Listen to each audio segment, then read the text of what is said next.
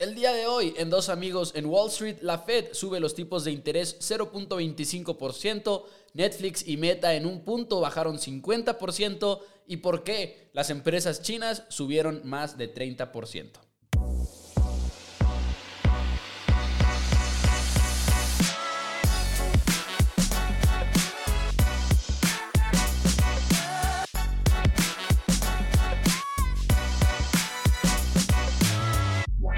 ¿Qué tal? Bienvenidos a Dos Amigos en Wall Street. Mi nombre es Mauricio Rodríguez. Del otro lado está nada más y nada menos que Juan Pablo Carrillo. Y venimos un poquito más tarde en la semana, en jueves en vez del martes, porque fue una semana un poquito brutal. Pero ya estamos de vuelta, programas todas las semanas. Ese es el compromiso aquí en el, en el podcast. Y JP, ¿cómo estás? ¿Cómo estás el día de hoy? Yo sé que estás feliz por una inversión que vas a comentar ahorita en un ratito. Eh, sí, la verdad estoy, estoy feliz porque es el episodio ya 44. Este, ya llevamos pues bastante tiempo. ¿Programa cuál? Este, 44. Uh. Shot. Este, la verdad sí, ya llevamos este, pues mucho tiempo y además el mercado dio un giro mm, inesperado o ya terminó como que este sentimiento de negatividad o sea, la semana pasada les dije que todo estaba barato. O sea, la verdad, todo, todo, donde pusieras tu dinero había oportunidad. De hecho, la semana pasada o la antepasada les comenté sobre la empresa EPAM, que se dedicaba a hacer software a, la, a las empresas y tenía otros segmentos. Este, de hecho, compré, compré y ya va arriba. Eh, yo la compré un poquito, ya va 27% arriba este, desde, el, desde el piso más bajo, eh, ya va en 55% arriba, obvio, pues estaba difícil atinarle cuál era ese piso, este, pero sí, eh, le, puse muy poco, la verdad, este, pero todo el mercado ya subió. Estamos hablando de que ya salimos de la zona de corrección en el Standard Poor's, o sea, ya estamos como en menos 8%, ya no estamos en bear market, Pepo, ya no estamos en mercado bajista. Esa fue una noticia interesante porque pensé, cuando entras a Burn Market, como que no sabes cuánto vas a durar ahí. Este, ya salimos de ese territorio. Hay que ver si vamos a volver a entrar. Claro. Pero todo parece indicar que no. Todo parece indicar que no. Este fue una excelente oportunidad de compra. O sea, en serio, fue una excelente oportunidad de compra. Este, espero que ya mi Facebook suba también. ya, lo habías, ya lo habías platicado un poquito más a fondo en otro programa, pero así rápidamente para los que se hayan perdido quizá ese episodio. EPAM, en resumidas cuentas, qué hace y por qué invertiste en esta empresa, porque es un trade que a mí me llamó mucho la atención. Y amigos de dos amigos en Wall Street, nada más porque se me pasó decirlo, tómense 10 segundos y dejen una reseña de 5 estrellas si nos escuchan en Spotify, si nos escuchan en iTunes, eh, ya pueden hacerlo en Spotify también. Pero adelante, JP. Mira, EPAM Systems es una empresa estadounidense especializada en el desarrollo de software personalizado, ciberseguridad y consultoría. Este bajó un día más de 45%, este desde su nivel más alto y desde noviembre, no, en un día. Y de su punto más alto había bajado 70%. Yo ya le había echado ojo a todo este, a este sector de eh, software personalizado para empresas. Es, es, lo veo a veces de que con, con el negocio de mi familia o así, los usos, los usos que tiene un software personalizado que se adapta a, tus funciones. Este, y dije, pues para allá va el mundo. O sea, no hay una empresa en el mundo que no vaya a requerir este servicio si quiere ser más eficiente. Es, es un must para, para cualquier empresa. Este, si ves la gráfica, está increíble. Le eché un ojo súper rápido. Le metí muy poco dinero porque, este, pues sabía que no lo había evaluado. Ya es que te dije, la voy a evaluar. Pues claro que no la evalué. No me quería quedar con las ganas. Ahí te va un, un poquitín. Este, nomás pues para ver. Para ver, porque ya, ya traigo un portafolio más especulativo. O sea, traigo Moderna, traigo, o sea, es una partecita de Coinbase, este. Mm, ¿Una partecita la parte especulativa o una partecita moderna? No, una partecita la parte especulativa. Está bien eso, ¿no? Sí, estoy también haciendo un, un, ahorro, un ahorro con, con UPRO. cada vez que baja. Está uh. interesante la estrategia. Cada vez que baja el, el UPRO, que es el, el UPRO, para quien no sepa, es como el Standard Poor's tres veces apalancado. Si baja el Standard Poor's un 1%, este índice baja 3%. Si sube un 1%, sube este índice 3%. La lógica de este, de este portafolio es simple. Básicamente, nadie o es muy difícil que alguien le gane al Standard Poor's. Lo he visto, es, es difícil, es muy, muy difícil. Este, hay estrategias que requieren tiempo, estoy de acuerdo. Entonces, por ejemplo, Facebook. Facebook ahorita es mi mayor hold, eh, mi mayor posición. Yo creo que ya es más del, no, sí, fácil, es más del 50%. Este, y lo otro, lo otro son empresas a, largo plazo, yo creo que como un 30%. Como, es que Facebook también es a largo plazo. Y, y, el 20% restante es este, o hasta 25, creo que es, sí, 25, es un portafolio especulativo que se compone de como que un ahorro en el UPRO, este, de que cada vez que cae en la semana yo le tengo que meter 500 pesos. O sea, digamos, lo, si, está, si cae un lunes, le compro 100 pesos. Si cae otro día, otro, otro, otro. Si ya es viernes, pues me gasto los 500 pesos de, para completar el, la semana. Está muy, muy interesante esa estrategia porque pues imagínate comprar en todos los puntos bajos del Standard Poor's. Y aparte, al final de cuentas, bueno, en la parte del UPRO, porque lo del Standard Poor's igual y no entra tanto en lo especulativo, pero la parte del UPRO, que es el ETF apalancado tres veces, o sea, siempre y cuando tú sepas que es una parte especulativa y demás, o las empresas individuales, pues está bien. Si tú sabes que estás tomando ese riesgo y demás. Habíamos platicado antes del UPRO porque habíamos dicho igual es la mejor posibilidad de invertir porque está apalancado tres veces y así, pero el problema con el UPRO para aquellos que, que estén como preguntándose cómo funciona, creo yo es cuando hay buenos días y, y, malos días. Y por ejemplo, como está apalancado tres veces, por ejemplo, si en el primer día el Standard Poor's cae 20% y al siguiente sube 25%, el Standard Poor's está quedando igual porque vas a terminar en 1. Si multiplicas punto, punto 8 por 1.25, llegas a 1. Pero el UPRO cae como 30% en el mismo escenario.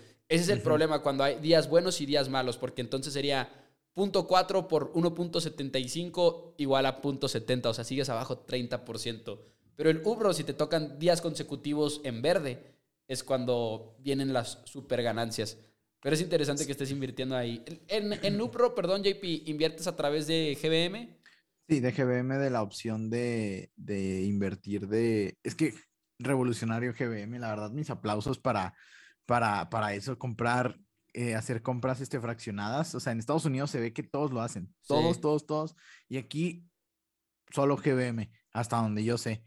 Este, y qué bueno, porque ya así todas las casas de bolsa van a, van a irse a este sector. O sea, claro, es, negociazo, ¿sabes? O sea, da una muy buena posibilidad.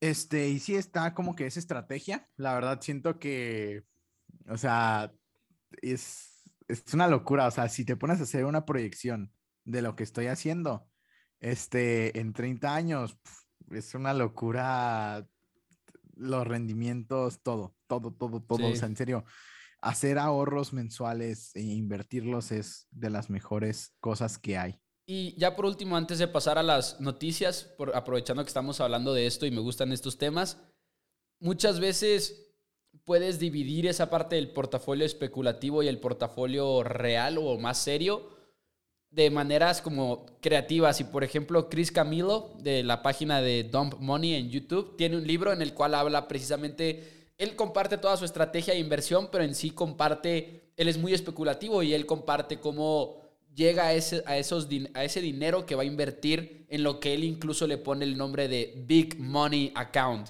que es el dinero que va a ir a lo especulativo y que voy a meter sin diversificar a una empresa, por ejemplo, como trades agresivos, que es en lo que él se basa y él ha tenido super rendimientos como ya en creo que más de una década. Pero a lo que voy es, que podemos aprender mucho de eso de, ok, yo tengo mi ahorro formal y tengo en mi caso mi ahorro con Inversionate. Aquí JP presente lo sabe muy bien. Y luego tengo mi ahorro, que es el principal del el portafolio, que casi todo está invertido en el Standard Poor's.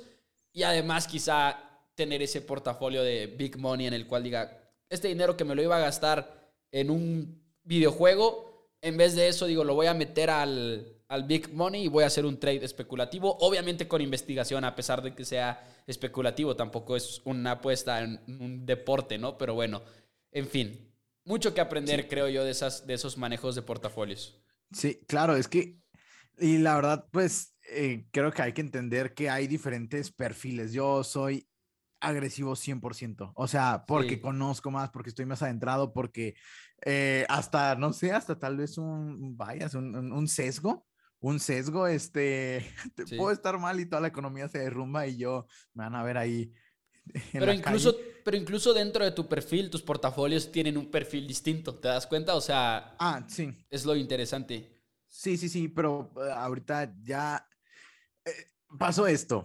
Pasó el 2020, no invertí en el piso, sí invertí como en abril, un mes después.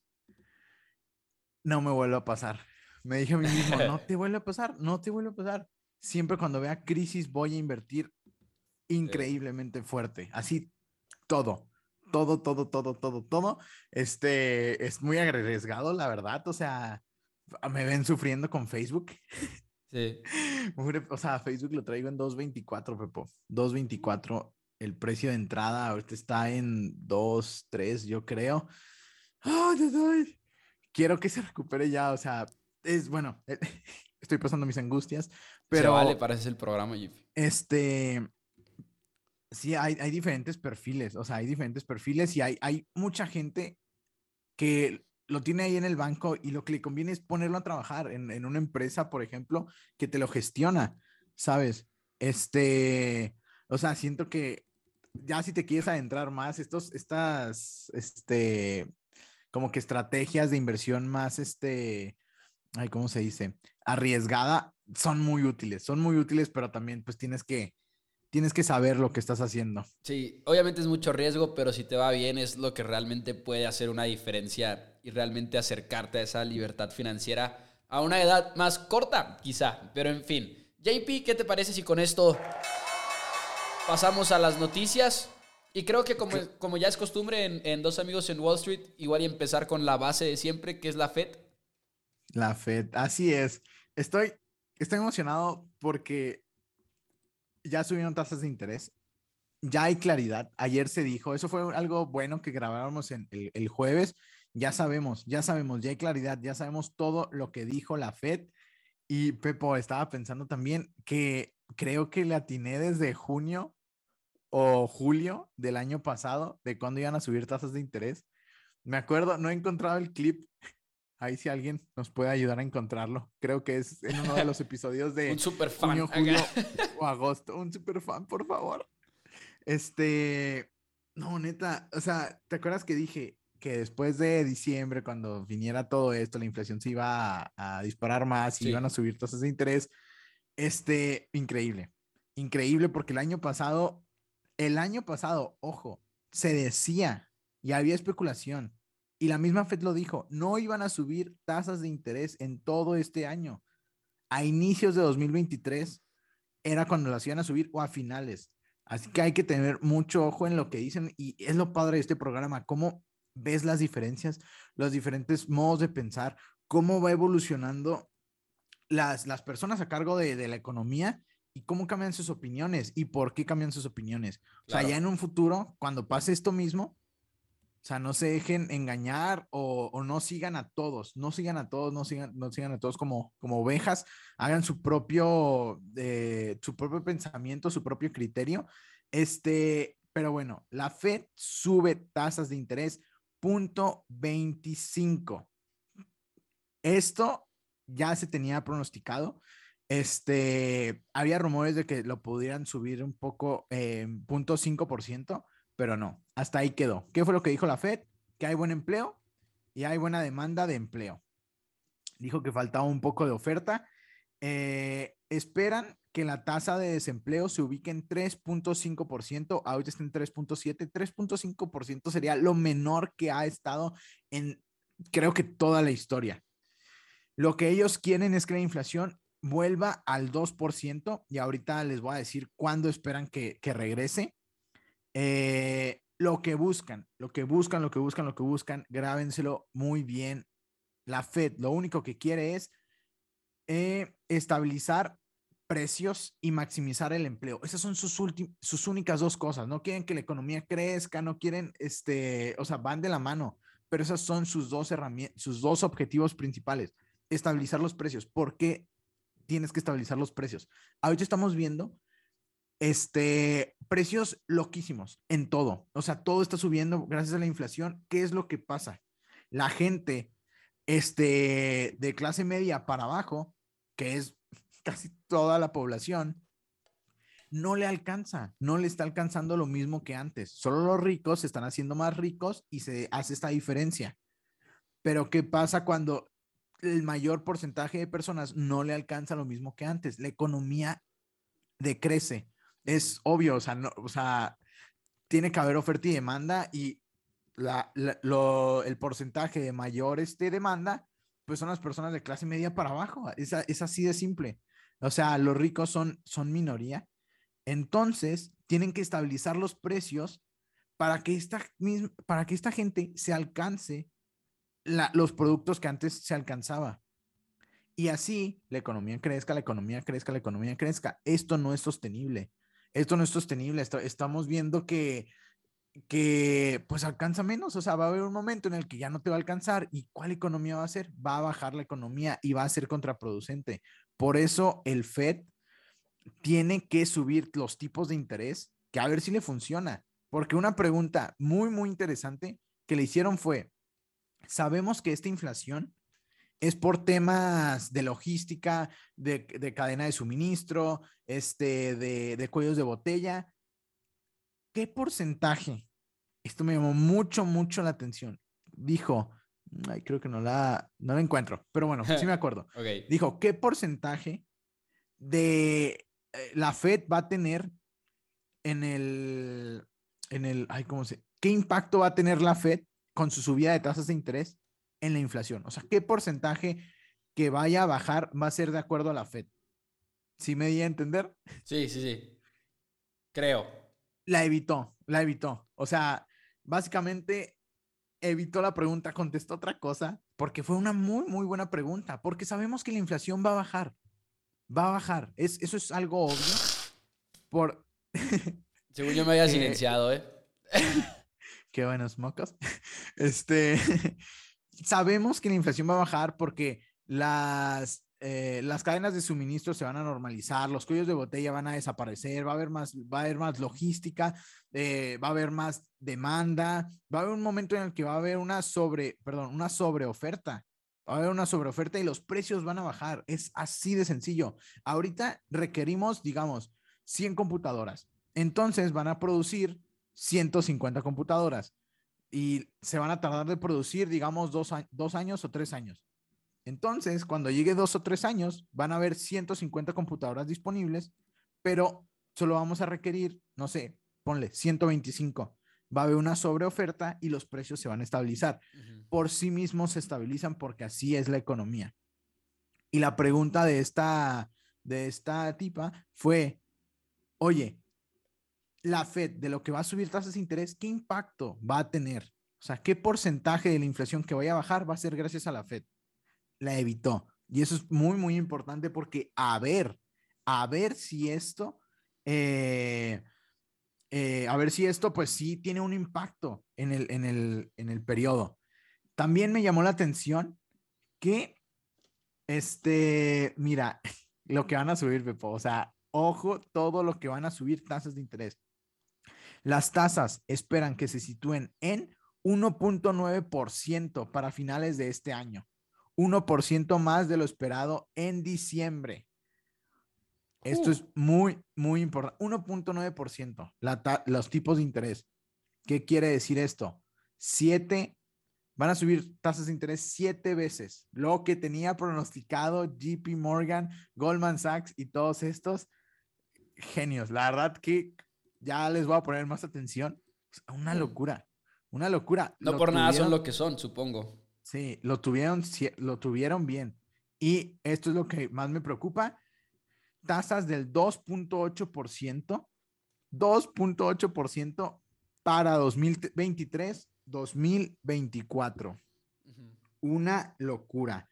Y ve, aquí lo, lo tengo, ve, en 2023, es que pusieron algo, pusieron este, como que una presentación, nunca habían dado una presentación y está, y está interesante, porque ve, aquí está el, el, la inflación, esperan que para 2022 promedio se sitúe como en 4.5, después para 2023 esté en abajito de 3, después en 2024 esté en 2.5% por ahí y ya en el, en el futuro que ya se sitúe en el 2%. Y pues va a haber subidas de interés. Todos, todas las reuniones de la Fed este año, y eso ya se sabe, es claro, es claridad. Por eso subió el mercado. La verdad, cuando dio la noticia la Fed, bajó el mercado, bajó, bajó, bajó, bajó, bajó, y luego después, pum, empezó a subir de nuevo. El Standard Poor's tocó eh, negativos, de hecho. Tocó negativos y terminó en 2.24% positivo. El Nasdaq 3.44%, quitándolo de mercado bajista. Tampoco Europa ya está en mercado bajista. Es una locura el rebote. Creo, la verdad, que ya vimos el suelo y se alinearon muchas cosas. Se alinearon muchas cosas porque creo que esto fue gracias a Estados Unidos. O sea, Estados Unidos va a inyectar otro 1.5 trillones de dólares. Y esto no se habló mucho. Esto no se habló mucho y me llamó mucho, mucho la atención porque la semana pasada o la antepasada, es, creo que la pasada, el Congreso de los Estados Unidos aprobó un proyecto de ley de financiación por 1.5 trillones de dólares que se aprobaron para estímulos para aliviar este, ah, no, no, no, perdón. Este, se, se, se aprobaron 1.5 trillones adicionales a los ya gastados 6 trillones de dólares que, que se aprobaron para estímulos para el COVID. Este, pero este proyecto de financiación este, financiará al gobierno de los Estados Unidos hasta septiembre. O sea, ojo, es que ve la cantidad de dinero, o sea, Solo este 1.5 trillones de dólares les va a durar hasta septiembre. O sea, van a seguir dando y dando y dando. ¿Y a dónde se va a ir el dinero? Se irá a más gasto en armamento militar, programas domésticos como educación y salud, pues lo de siempre, y una ayuda a Ucrania. Este, en, en, infraestructura también, todo lo que tiene que ver con, con energías limpias. Enphase está subiendo como loco. Este, es una locura. Todo esto se juntó y no se habló mucho de esto. Estamos hablando también de que, pues ya se imprimieron casi 7.5 trillones de dólares en lo que en dos años. O sea, una locura, una locura es, es, energía, es energía, es dinero que están metiendo a la economía. Todo esto es dinero que están metiendo a la economía. Ah, y Ojo, también voy a recalcar que la Fed dijo que en las próximas, sino que la próxima reunión van a reducir su, su balance, sus, los activos de su balance, van a empezar a vender y esto va a estabilizar más los precios. Se espera una caída. ¿Por qué? ¿Por qué? Rápido lo explico. La Fed compró bonos, la Fed compró casas, la Fed compró todo tipo de instrumentos porque nadie los compraba en tiempos de crisis. Los mantuvo dos años dos años. Fue como que el ángel salvador y ahora lo que va a hacer va a ser venderlos poco a poco. ¿Qué pasa cuando hay una sobre oferta? Van a bajar los precios. A eso se refiere la Fed con estabilización de precios.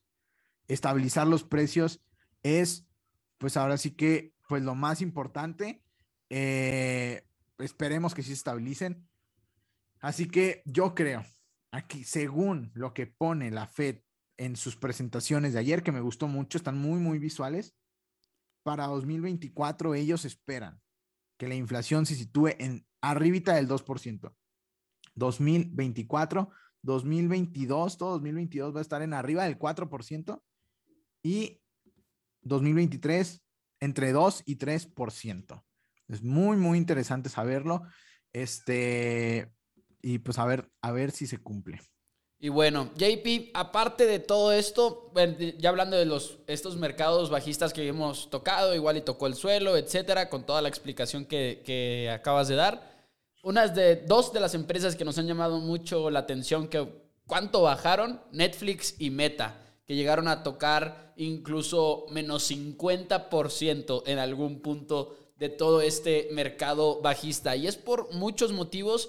Y de hecho, antes de que lleguemos así como al, al hecho de que, bueno, las ambas empresas tocaron puntos muy, pero muy bajos, de menos 50%, hablar un poquito de lo que está pasando con Netflix, porque se han quedado estancados en lo que es el crecimiento de los suscriptores. No estancados de que no esté creciendo, simplemente acostumbraron, creo yo, a todos a que iban a seguir creciendo a niveles exponenciales y evidentemente ahorita llegaron a un punto en el cual no ha sido tan grande ese crecimiento. Y de hecho, por ejemplo, en 2015 crecieron en 30% en suscriptores, 2016 26, 2017 24, 18 suben a 26 otra vez, 20, 22 y ahora en 2021 9. O sea, ha ido constantemente para abajo, que yo creo es lo más importante de todo. No es que de un año a otro haya bajado, sino de 2015 para acá ha ido en declive el crecimiento de Netflix. Y como lo decíamos ahorita, llegaron a tocar menos 50%.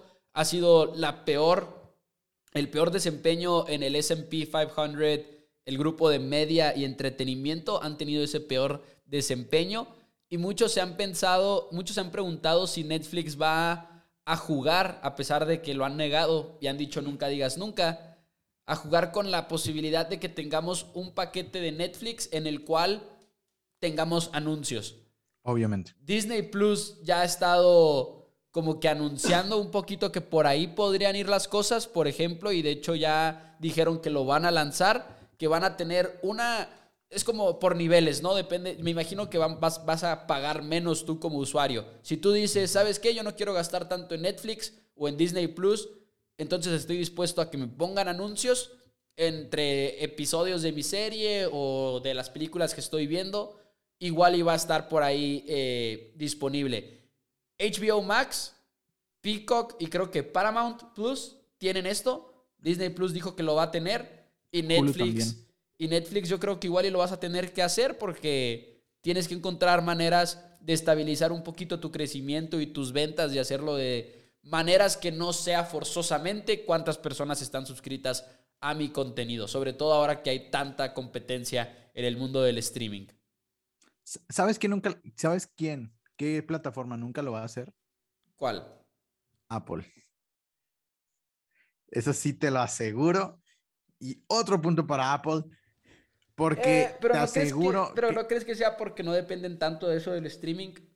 Completamente, pues es por eso. O sea, es cracks, cracks, cracks, cracks. De hecho, no he visto ya este. O sea, tú querías nada más aprovechar para meter un gol para Apple. Sí, claro. Este. No tengo acciones, fíjate. Es lo raro. ¿Mm? Este. no, tienes acciones de Apple? El fan número uno de Apple no tiene acciones de Apple. Este. Es que no caen, Pepo, en serio no caen, o sea, están, son tan cracks que no caen, pero no, sí, ya tengo que comprar. Este, alguien me ha insistido mucho que compre Apple, pero bueno, este, pero sí, o sea, la verdad, con esto de Netflix sí se va a sumar, Netflix ya no, ya no es, o sea, ha bajado 50%, o ahorita cuánto está, a ver, déjame te chico rapidísimo, ahorita cuánto está, NFLX. Este, la verdad, Netflix lo tiene que hacer, depende completamente de eso. Este, y lo que se me hace mal es que llegamos a un punto que es lo mismo que la televisión, ¿sabes? O sea, o sea, tal vez ahora puedes seleccionar qué es lo que quieres ver, pero... No, de, hecho no es lo mismo, es mejor. ¿Cómo? O sea, ya de que de que, o sea, hablamos de que es lo mismo de la televisión porque más bien lo ha sustituido, pero lo está sustituyendo porque es una mucho mejor opción para todos. Mm, híjole, ahí sí te la... No. O sea, vamos a hacer cuentas con los precios. O sea, Netflix solo ha subido los precios, bueno, aquí no, según yo en México, pero en Estados Unidos y en Canadá o sea, ya no es rentable tener HBO, Netflix, este, Prime, no sé qué otra haya, o sea, se me, se me fue. ¿Sabes? No puedes tener tantas porque ya tú, ya llegaría como a 800 o a, 1000 y cuánto, pues, ¿cuánto pagas por... el Sky, por ejemplo? ¿Cuánto pagas ahorita en México por el Sky? Honestamente no sé. Eh, no me acuerdo, hace mucho no checo, pero fácil son más de mil pesos. Pues Mira, vamos a ver si lo podemos checar aquí. Promociona Sky. Contrátenlo. más bien, fuck Sky, no te creas. Este, 399, desde solo 399 pesos al mes. Eso es, en Sky Promociones. Eso es, puro deportes, eso es puro deportes. Sky Gold, Sky Platinum 529, Sky Black, aquí están los, paquetes y demás. O sea, le estás tirando a mil pesos. Y con streaming, no nada más. Es que en streaming lo que pasa es que está toda la flexibilidad del mundo. Tú puedes ser un tipo de usuario que diga, ¿sabes qué? Yo me voy a suscribir a todo. Fuck it. Este, tengo todo. Netflix, HBO, porque puedo y porque quiero. Y luego hay alguien que igual y dice, no, yo nada más HBO. Y luego existe la flexibilidad hasta tan decir, ahorita que estoy viendo Succession, voy a estar en HBO. Ahora que va a salir la segunda temporada de Bridgerton, y no veo Bridgerton, pero porque ha estado como en las noticias, eh, voy a cancelar mi HBO y voy a meterme a Netflix. Ahora voy a, cancelar mi Netflix y voy a meterme a Prime porque quiero ver Invencible. O sea, no lo sé, no por nada hemos visto... Hay, gráficas muy interesantes que obviamente es un podcast y no se las puedo enseñar, pero la gráfica, ¿cómo va inversa? La de paga, televisión de paga, va a la baja y la televisión de streaming va, no televisión, sino el streaming va hacia arriba, pero es literalmente inversa. Voy a subir esto a la, a la, historia de dos amigos en Wall Street para aquellos que nos escuchen. Y, y, me sorprende que no sea menos, o sea, yo, pues no sé si, no, tú sí tienes, ¿verdad? Todavía... Sky. Eh, Sky. Sky y DirecTV, pero literal por los deportes. Si no fuera por no deportes, no lo tendríamos en mi casa. Y ya poco a poco habrá opciones para no necesitarlo.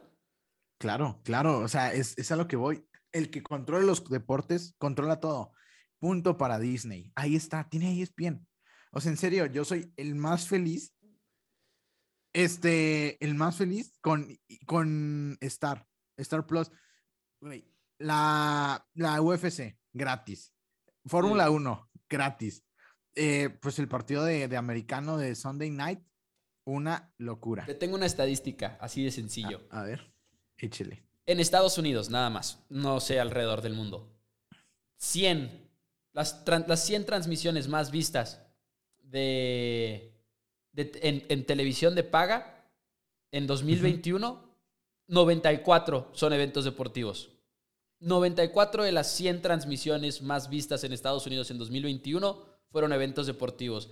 Las excepciones creo que es el desfile de Macy's, Oprah hablando con Meghan y Harry y el debate presidencial o las elecciones de, de, los presidentes. Sí, maybe los Oscars. Tal vez. Maybe, no sé, la verdad, no alcanzo a ver la verdad. Este, no, pero sí, claro, o sea, es que los deportes controlan todo, o sea, a quién no le gusta ver un buen partido, o sea, pues siento que, siento que es la gente que ve la tele, ¿no? O sea, los que ven los deportes. O sea, pues es, es para eso, o sea, sí, o sea, yo ahorita, por ejemplo, pues Champions es por, es por HBO, este, y pues ya NFL es por, es por NFL Game Pass. Y, y, ya, o sea, pues nada más quedaría a ver quién tiene los, los, derechos de la Liga Premier. Eso estaría muy interesante. ¿Quién los tiene? Según yo los tiene Sky. No estoy seguro, honestamente. No, pero, pero allá en Inglaterra. Pero no, por nada está Disney con lo de ESPN eh, Apple pagando entre 100 y 150 millones de dólares según reportes, por lo que platicamos la semana pasada. No teníamos la cifra la semana pasada, pero ahora ya está entre 100 y 150 millones de dólares por los juegos de la MLB, que van a ser dos cada viernes y ya hay temporada, entonces todo bien. Y esta noticia no sé si la habías visto, JP, pero aquí la tenía por aquí. Un trato de 307 millones de dólares entre Spotify y el Barcelona. ¿Qué? ¿No supiste eso? No. Lo tenía para noticia como para el día de hoy. Ok. A ver, cuéntala. Es este. Spotify estaba dispuesto a pagar, de hecho, más de 307 millones de dólares. La compañía de streaming le había pedido datos de los, 50, de los 350 millones aficionados del Barcelona y son 307 millones de dólares. Estoy buscando específicamente para qué. Pero, de hecho, estoy pensando, no es para, ah, no, pero ¿sabes qué? Es, lo que pasa es que yo estoy mal.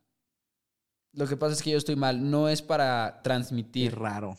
No es para transmitir, es para publicidad. O sea, se va a llamar Spotify Camp Nou, el estadio. No mames. Sí, y van a, van a tener en los jerseys y todo Spotify. Spotify. O sea, fue un. Barcelona. Este. Ay, ¿cómo se dice? De patrocinio. Ajá, sí, sí, sí. Yo pensaba honestamente que iba a ser por algo de streaming, de hecho. No, pues que pues, streaming. Es que no es de video al final de cuentas. Y es, y es buena estrategia. Yo estoy muy intrigado en invertir en Spotify, la verdad. Y ahorita, en el año ha bajado 52%. ¿What? No, o sea, un año para atrás, perdón. No, no desde que inició 2021. Pero desde que inició 2020, 2022, perdón, 44.16 ha bajado. ¿Cuál es su ticker? Spot. Spot, a ver. Y sí, son 307 millones de dólares para un patrocinio con Camp Nou. Es poco. O sea. Son cuatro temporadas. Pues le salió más barato que el contrato de Rogers. ¿Qué onda, no? Que alguien gane más que. Es una locura. ¿Qué onda? Pero bueno, hablando también de, noticias este, de, ese rubro, Net, eh, ya le autorizaron a, a, a, Amazon comprar este MGM. Oh, sí. MGM ya se lo autorizaron. Ahora sí que ya procede. Este se confirma. Y este también Amazon, ojo, anunció que hará un split de 20 a 1, copiándole a Google. 20 a 1, excelente. Ya estaban muy, muy altos. Ya. Y esto se, vio con el cambio de, de CEO. Ya ves que Jeff Bezos nomás quería que el que se lo alcance, el que se lo alcance. Y este nuevo CEO como que es más humanitario. Este, o sea, bueno, no es difícil ganarle en esos temas a, a, Jeff Bezos, que eso no le importa irse del planeta. Este, Cerdo capitalista. Había, este, había muchos, había muchos reportes de que Jeff Bezos era pues una persona horrible y, o sea, condiciones laborales horribles y acá pues como que todo está cambiando una, una buena idea, pues este, es este split. Su primer split, ojo, desde 1999. ¿Qué es lo que hace un split? Pues básicamente las acciones estarán 20 veces más baratas y eso ayudará a que más personas puedan comprárselas, ya que ahora pues estarán a un precio más accesible y podrían incluirlo en su portafolio sin miedo a, a que quede desbalanceado, vaya. Este, ¿y qué pasa con el split? Tú tienes esta acción si tú tienes, si tú eres tenedor de, Amazon, te van a, por una acción te van a dar 20 más. Es, es así de sencillo. Bueno, te van a dar 19, más bien. Este es pues así de, de sencillo. Lo que hace es que va a haber más acciones en circulación y el precio, por ende, va a disminuir este, pues 20 veces. Sí, o sea, y, ahorita que está en, ¿en cuánto está la acción? En 3100, si no me, 3092. Uh van a estar en 155 dólares, más o menos. con el precio de hoy, pues. Sí, una, una ganga. Y, y Digo, Tesla no tarda en hacerlo de nuevo. Una ganga, o sea, es lo mismo, pues, lo que estás consiguiendo y todo, nada más haciendo la aclaración ahí como lo explicaste, pero es más accesible. O sea, claro. no todos pueden comprar una acción de más de 60 mil pesos. dólares. Sí, claro. Exacto, güey. pero bueno. Pero, y, y también, ojo, lo que más me interesó dijo que iba a recomprar 10 billones de dólares en acciones. Uf, 10 billones, Pepo. Es muchísimo dinero. Es muchísimo dinero, 10 billones. 10 billones. Este, ¿Cuánto tienen en efectivo? Estoy intentando abrirlo.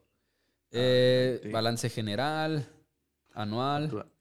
en el último balance general, es que es de hace rato ya, o sea, es el 31 de diciembre. Mm, tenían Estoy yéndome a efectivo. 96 mil. 96 mil. Mm, como un 15%. Van a recomprar. Sí. Este, pues súper bien. Fuck. Este, pues después de la noticia subió 6%. ¿Quieres que te diga el efectivo de Amazon en los últimos cuatro años? A ver, échale. 41, 55, 84, 96. Ah, chis, oh, chis. ¿Qué, ¿Qué, pedo, no? Qué interesante. O sea, es un crecimiento fuerte, ¿no? Demasiado fuerte. Porque aparte han seguido invirtiendo, o sea. Y según yo, todas las empresas se gastan. O sea, si ves a Google, a Apple y así, va, en, va decreciendo. Sí, ahorita que han estado invirtiendo. Es interesante, pero bueno. Interesante. Muy, muy interesante. Pero bueno, siguiendo con las noticias, este. Ah, ya ni siquiera le seguí con lo de, lo de Meta y Facebook, lo de Meta y Netflix ah, sí. que bajaron 50% desde su punto más alto, y lo cual me parece increíble. O sea, son de las empresas más grandes del mundo, reconocidas a nivel mundial. Yo creo que todo el mundo las conoce y creo que es, una, es un indicador muy, muy importante de la sobrereacción que está teniendo el mercado. Yo dije, en serio, la, la semana pasada todo estaba barato. O sea, en serio, todo, todo, todo estaba subvaluado a niveles increíbles que era una ganga. Que Facebook esté abajo 50% y Netflix también, se me hace una locura. Más Facebook. Netflix, pues ahí yo, acuérdate que yo siempre le, le, tiré, le tiré hate que esto iba a pasar. Era obvio que esto iba a pasar. Tal vez con Facebook tengo un, un sesgo de que no estoy viendo que algo va a pasar y todos lo están viendo. Este, no creo, no creo. O sea, creo que Facebook y las redes sociales son, son el futuro, es, es, es información. Tienen datos de todos nosotros. O sea, sí, sí, sí. como la de Don't Look Up, la película que, que, saben hasta de lo que nos vamos a morir. Este es, es, informa sí, es, es información. Este se me hace una sobrereacción y el mercado ya subió de nuevo. Vimos ayer, vimos ayer que después del anuncio de la Fed, empresas estaban arriba 20%, 9%, sobre todo las, las subvaluadas.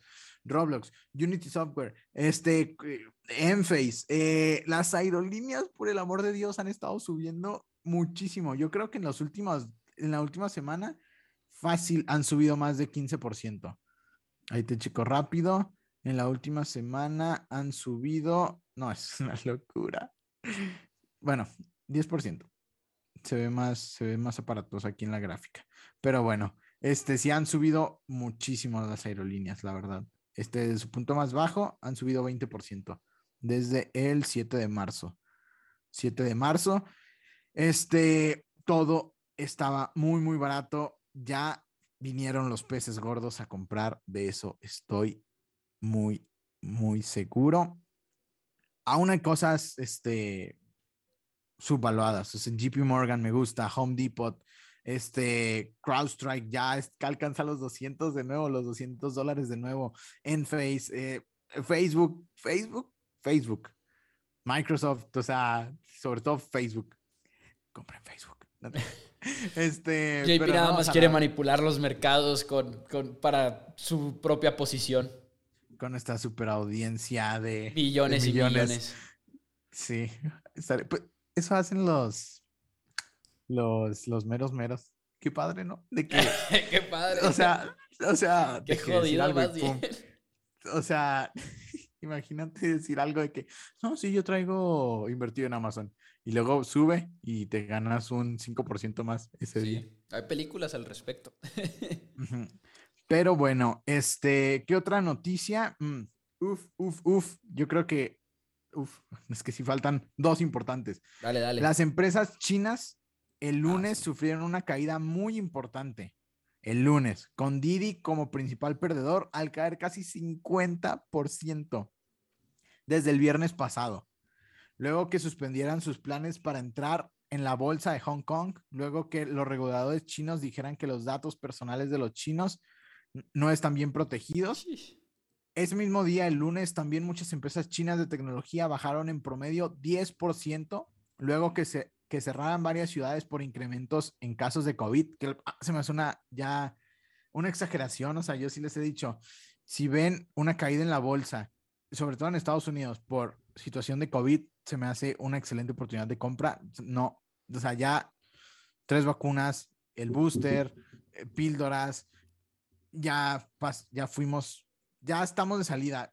Eh, moderna diciendo que ya es, que ya va a ser endemia. O sea, no, para mí no hay necesidad de hacer esto. Cada, cada país ha de tener pues sus, sus, restricciones. Yo creo que con cubrebocas ya estamos ya súper bien con vacunas, pero bueno. Vacunas, vacunas. Eh, vacunas, por favor. Y lo cual, eh, y pues todo esto espera que se alente su crecimiento porque cerraron las ciudades, o sea, pues cada quien. Y además de que las tensiones sobre deslistar a varias empresas de Estados Unidos cada vez aumenta. Y ojo con este dato, en, en lunes, ¿eh? estábamos en lunes, según Forbes, de las 10 empresas chinas más grandes listadas en Estados Unidos, han perdido más de 1.1 trillones de dólares en capitalización de mercado desde sus máximos históricos alcanzados en la pandemia. Pepo, 10 empresas perdiendo 1.1 trillones de dólares por todo este problema de las regulaciones, de que China les está pegando allá, de que acá las quieren quitar en Estados Unidos. Una locura. 1.1 trillones de dólares pero ¿qué pasó ayer? Ayer miércoles, una locura, una locura. Estamos viendo a las empresas de China, de tecnología sobre todo, subir más de 30%. Alibaba subió 36.7%, eh, JD o JD eh, otro casi 40%, Pinduodo, este, otro 56%, todo esto es de, retail. Tencent subió otro 30%, como que el promedio fue 30%. Una locura. ¿Por qué? ¿Por qué pasó esto? Básicamente, el gobierno chino, pues ya vio que había perdido 1. Sus empresas habían perdido 1.1 trillones de dólares y ya dijo, ¿sabes qué? Ya voy a ser más light. Estamos en pláticas con Estados Unidos para que todo este desliste y todo esto ya, ya no pase, este, o, o se vea cómo se va a hacer. O sea, las regulaciones ya bajaron. Y esto es grandes noticias para las empresas. Y aquí es un punto para las empresas contra el gobierno. Ya es que hace mucho dijimos que iba a ser el, el, la guerra del gobierno o las empresas. ¿Quién tiene más poder? No por nada están demandando, ahora ya hasta van a demandar a Microsoft, de hecho, en Europa por, por antimonopolio. Ya ves que nunca lo demandan en, en, en, Estados Unidos. ¿Quién sabe por qué? A todos demandan excepto a, a, Microsoft. Y este, pero ya lo demandaron en Europa. Está como que está esta guerra de que no, no puedes crecer tanto, no puedes ser más poderoso que un país. Este, esta guerra, al parecer, o esta batalla, mejor dicho, al parecer se le están llevando las empresas. Subieron 30%, ahorita Alibaba está, está abajo como un 7%, pues obviamente después de subir 30 y casi 40%. Este, y por eso pasó, para eso subió tanto. Las tensiones sobre el desliste eh, se están evaporando. Ya, ya dijo Estados Unidos, la SEC, que cinco empresas no habían pasado las pruebas y que las podían deslistar. Entre ellas era Jump John Brands, que es como la, es de alimentos, la más grande de allá de China, y positivismo en el mercado. ¿Qué se está viendo? ¿Qué está subiendo el mercado? Europa, al parecer, pues ya hay este, eh, en Europa, en todo lo que es la, guerra, eh, se espera que ya se estén Ucrania dijo que iba a ser neutral o es, es, una parte de las negociaciones, dijo, no tengo problema con ser neutral pero no quieren ceder territorio. Este, y este, ¿qué más? La, la inyección de dinero de los 1.5 trillones de dólares por parte del Congreso. Y pues al parecer ya los mercados están siendo más positivos y la claridad que dio la Fed, porque dijo cuánto iban a subir las tasas de interés que la se me hace mucho. O sea, a mí sí se me hace alarmante tener en 2024 niveles de casi 3%, 2.8%, Pepo, de tasas de interés en Estados Unidos. O sea, una locura. También recordemos que no se habían subido tasas desde 2018. Solo estaban a la baja, a la baja, a la baja. Este, vamos a ver si no, si no hay, ah, porque le preguntaron a, Jerome Powell, el presidente de la Fed, ¿no tiene miedo de que esto provoque una recesión? Porque es mucha las tasas de interés. O sea, son, es mucho. Porque todo lo va a hacer más caro y el crecimiento va a desacelerar. Y dijo, no, la economía está fuerte, el mercado laboral está fuerte y esto le, beneficia más a la estabilización de los precios. recuerden, la Fed busca estabilizar precios, maximizar empleo y ya por última noticia, Biden firmó una orden ejecutiva en relación, en, las cripto, en relación a las criptomonedas. Esto quiere decir que el gobierno de Estados Unidos revisará los pros, contras, posibles regulaciones, implementación en su moneda digital, riesgos y todos los temas que se deriven de cripto para ver si es viable implementarlas en el sistema financiero y regularlas. Mucho que decir al respecto de eso, entonces creo que también lo vamos a tener que mover a, la próxima semana porque es una noticia fuerte y yo sé que ya te tienes que ir, JP, no te preocupes, así que nos vamos, nos vamos, JP, muchísimas gracias. Sí, pues muchas gracias a todos, porfa compartan. Este, el siguiente episodio vamos a abundar en esto de criptos y pues si les gustó compartan eh, y síganos en en Instagram como dos amigos en WS y pues ahí también mándenos pues de qué quieren, de qué quisieran que habláramos y pues cualquier duda. Así es, amigos, nos vemos cinco estrellas en Spotify, en iTunes, muchísimas gracias, nos vemos y nos escuchamos el próximo martes. Gracias.